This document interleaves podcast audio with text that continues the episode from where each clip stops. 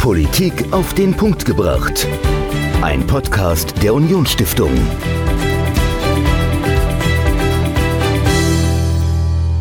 Politiker sitzen in Parlamenten, halten Reden, entscheiden Dinge und das ist alles sehr, sehr trocken. So meint man zumindest.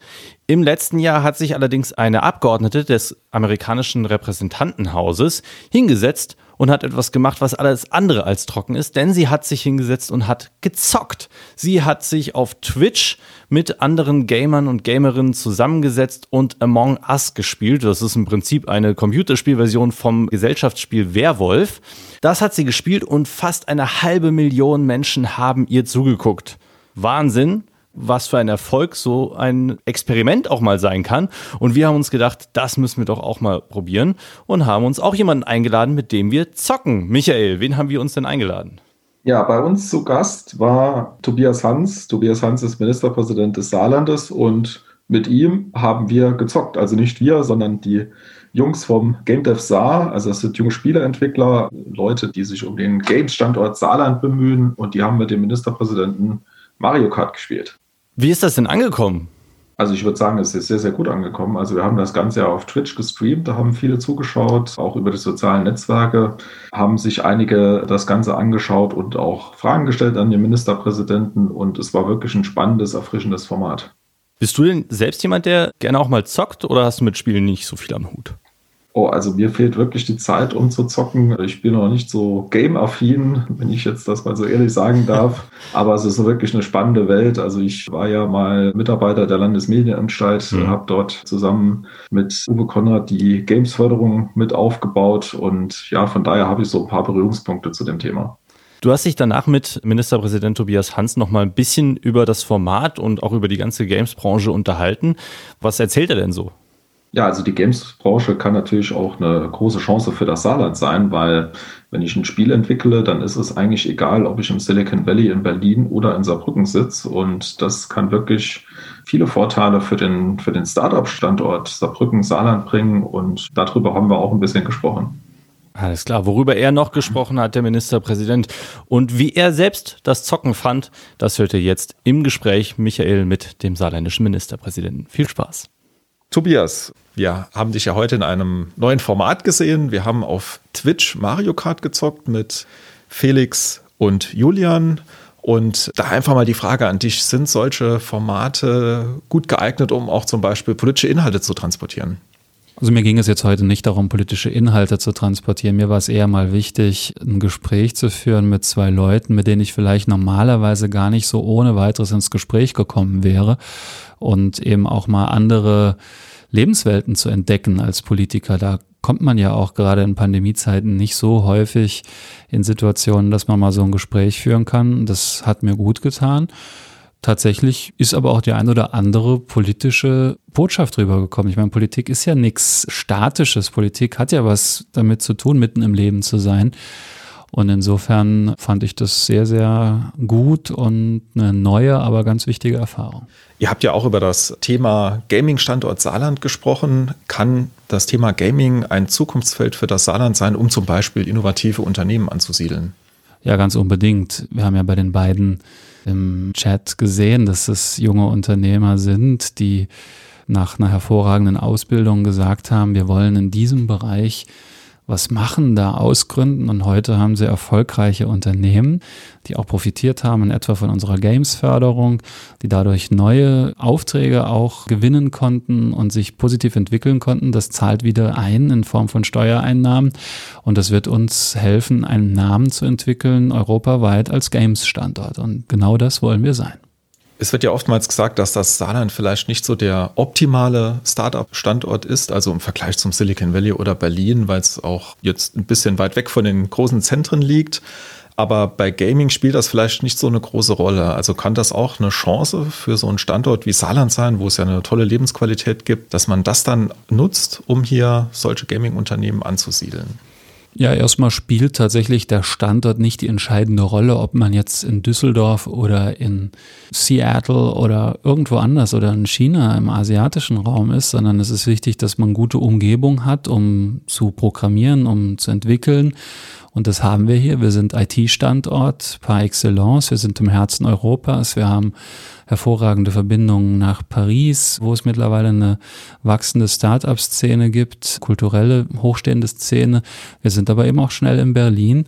Ja, insofern ist die ganze Welt erreichbar aus dem Saarland. Wir sind ein perfekter Standort für diese Szene und deswegen setze ich auch darauf. Ihr habt ja auch mit der Landesregierung eine Gaming-Förderung aufgelegt. Vielleicht kannst du uns darüber kurz was erzählen. Ja, ich habe zu Beginn meiner Amtszeit schon entdeckt, dass man im Games-Bereich wirklich Wertschöpfung schaffen kann.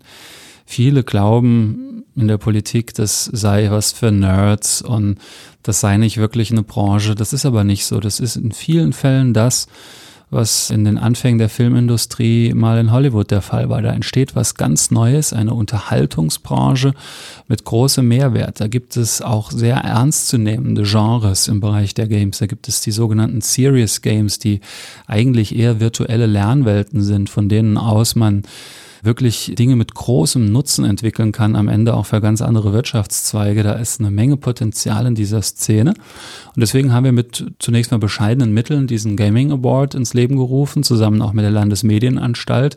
Wir in der Staatskanzlei sind ja auch für diese Politikfelder zuständig. Und damit konnten wir jetzt schon, glaube ich, das eine oder andere kleine Unternehmen weiterbringen. Und daraus wachsen große Unternehmen. Großes entsteht im Kleinen. Das passt zu unserem Motto hier im Saarland. Insofern hat sich das bewährt. Auf der einen Seite hat man ja die Gaming-Unternehmen, also das sind ja meistens Spieleentwickler oder Creator oder auch Menschen, die, die sich einen Plot ausdenken. Und auf der anderen Seite hat man auch das Thema E-Sports. Jetzt soll es ja auch für E-Sports eine Förderung geben. Also wie siehst du das? Kann das auch eine Chance sein für das Saarland, um Menschen aus dem E-Sports-Bereich vielleicht in den Sportbereich zu bekommen oder auch, dass man neue Events kreiert und im Saarland dann eine aktive Szene praktisch zum Start verhilft? Zunächst mal ist der E-Sport eine Branche innerhalb der Gaming- Industrie, die von Wachstum geprägt ist und die sehr kompetitiv ist und damit hochspannend eben auch für Zuschauende wenn man mal auf einem E-Sports-Event war und hat sich das angeschaut, dann ist es was sehr, sehr Faszinierendes. Da fiebert man mit. Da sieht man, dass Menschen, die vielleicht normalerweise gar nicht so einfach den Zugang gefunden hätten zu den Sportarten im reellen Bereich, im nicht virtuellen Bereich, dass die sehr erfolgreich sind und große Freude haben. Und wo hat man das schon mal, dass ein zwölfjähriges Mädchen vier 15-jährige Jungs mal einfach so abzockt? Und da ist es ganz normal im E-Sport-Bereich und das trifft im Übrigen auch zu auf Menschen, die körperliche Behinderungen haben, die sehr, sehr erfolgreich sind. Es ist ein hochintegrativer Ansatz der E-Sport und deswegen unterstützen wir das sehr gerne. Und ja, ich glaube auch, dass ganz viele über den E-Sport den Zugang finden zum Sport in der reellen Welt, dort auch erfolgreich werden, eine Liebe entwickeln etwa für diese Sportart. Und ganz sicherlich kann man mit so einer E-Sport-Förderung nicht irgendwie erreichen, dass sich weniger Menschen für den Sport begeistern. Das ist nicht der Fall. Man sollte das nicht gegeneinander ausspielen. Ich halte das für, eine, für einen wichtigen Bereich des Gamings. Ja, du hast ja heute mit uns Mario Kart gespielt. Kriegst du oder hast du überhaupt noch Zeit, um Computerspiele zu spielen? Oder wie sieht es da bei dir aus? Ehrlich nicht. Also ich gehöre jetzt nicht zu der Gattung Politiker, die während Sitzungen mal eine Runde zockt. Das überlasse ich anderen. Da bekenne ich mich dazu. Ich habe auf meinen Smartphones aktuell gar keine Spiele installiert. Ab und an lade ich mir mal was runter. Tetris schon mal. Aber das ist dann eher mal so was abends zum Runterkommen. Ganz selten. Aber das hat auch was mit Lebenssituationen zu tun. Ich habe drei kleine Kinder und die halten einen schon ganz schön auf Trab. Da braucht man nicht irgendwie noch eine Ablenkung. Aber generell mag ich es schon auch sehr gern. Also ich habe es echt genossen, heute mal eine Runde Kart zu fahren, Autorennen, Racer. Spiele, die habe ich eigentlich immer am liebsten gehabt. Ja, das war Tobias Hans, heute bei uns im Podcast. Schaltet demnächst wieder ein. Vielen Dank. Ministerpräsident Tobias Hans war bei uns in der Unionsstiftung und hat mit Bananen und Schildkröten um sich geworfen. Er hat an unserem Experiment auf der Plattform Twitch teilgenommen und gezockt. Michael, wie fandst du denn das ganze Event? Ja, also hat sehr viel Spaß gemacht. Wir haben viele Leute erreicht und es war mal ein erfrischend neues Format das auch in einem sehr alten Medium dann gelandet ist am nächsten Tag, denn wir waren mit unserem Experiment auch in der Zeitung und genau das ist das nächste Thema. Wir unterhalten uns am nächsten Sonntag über Printmedien und deren Zukunft. Also kann die gute alte gedruckte Zeitung überhaupt im 21. Jahrhundert noch überleben? Und wenn ja, auf welche Art und Weise? Darüber habe ich mit dem Medienwissenschaftler Professor Dr. Michael Haller vom Europäischen Institut für Journalismus und Kommunikation in Leipzig gesprochen und auch vieles erfahren, wie Zeitungen ja, heutzutage überleben können, wie sie auch digital neue Wege beschreiten können und was neue Formate für Zeitungen bedeuten. Das also nächsten Sonntag und wenn ihr Fragen habt, wenn ihr uns schreiben wollt, wenn ihr Feedback habt an uns, macht das per Mail an redaktion.unionstiftung.de oder über die sozialen Netzwerke auf Instagram, Facebook, LinkedIn oder Twitter. Dort findet ihr uns unter Unionsstiftung überall, wo ihr auch unterwegs seid. Bis dahin, macht's gut. Politik auf den Punkt gebracht. Ein Podcast der Unionsstiftung.